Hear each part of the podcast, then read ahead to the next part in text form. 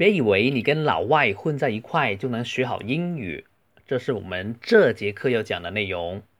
我先用正常的语速读一次。Don't think you can learn English by hanging around Americans. Don't think you can master English by going abroad. Why? Because what you learn is uncertain and limited.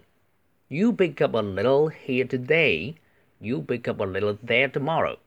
You end up saying almost the same thing every day. English is like an ocean. There's no limit to what you can learn. You cannot learn aimlessly. 好，我讲解一下。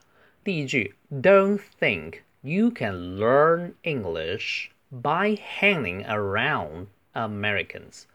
这里的 hanging around 是 跟谁混在一块，跟谁形影不离的意思哈。By 是介词，后面要跟动名词。By hanging around，原型就是 hang around。Don't think you can master English by going abroad。这里的 master 就是掌握，比 learn 学习有更深层次的一种理解。Master。证明你会很流利的掌握一样东西。Go abroad 就是到海外、出国的意思。那相同的，by 后面用动名词。Why? Because what you learn is uncertain and limited。这里的 uncertain 跟 limited 都是呃比较有点难度的生词。You pick up a little here today。你这里学一点，就是 you learn a little here today 的意思。不过它很生动的用 pick up，呃，来表示你只是每天捡一点，不是系统的学习。You pick up，我们说的皮卡车就是 pick up truck，就是捡 pick up。还有那个 little 的发音也比较难哈，因为在美语里面它的 t 是不爆破的，它只是发成。little. You pick up a little there tomorrow. 啊，你明天在那里学一点。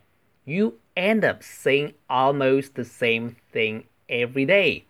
You end up doing something 是个固定的语法，这里是结果你每天老是说几句同样的话。You end up saying almost the same thing every day. English is like an ocean. 英语 像一片汪洋大海，There is no limit to what you can learn。你可以学的范围无限大，There is no limit，无限制的。To what you can learn，what you can learn 是个从句哈。There's no limit to what you can learn。You cannot learn aimlessly。你不能漫无目的的学习。这里的 aimlessly 是比较。 啊，很多个后缀，aim 是目标、目的，aimless 是形容词，无目的的，aimlessly 就是无目的地，是个副词。好，我们还可以比较快速的读一次。Don't think you can learn English by hanging around Americans. Don't think you can master English by going abroad. Why? Because what you learn is uncertain and limited. You pick up a little here today, you pick up a little there tomorrow.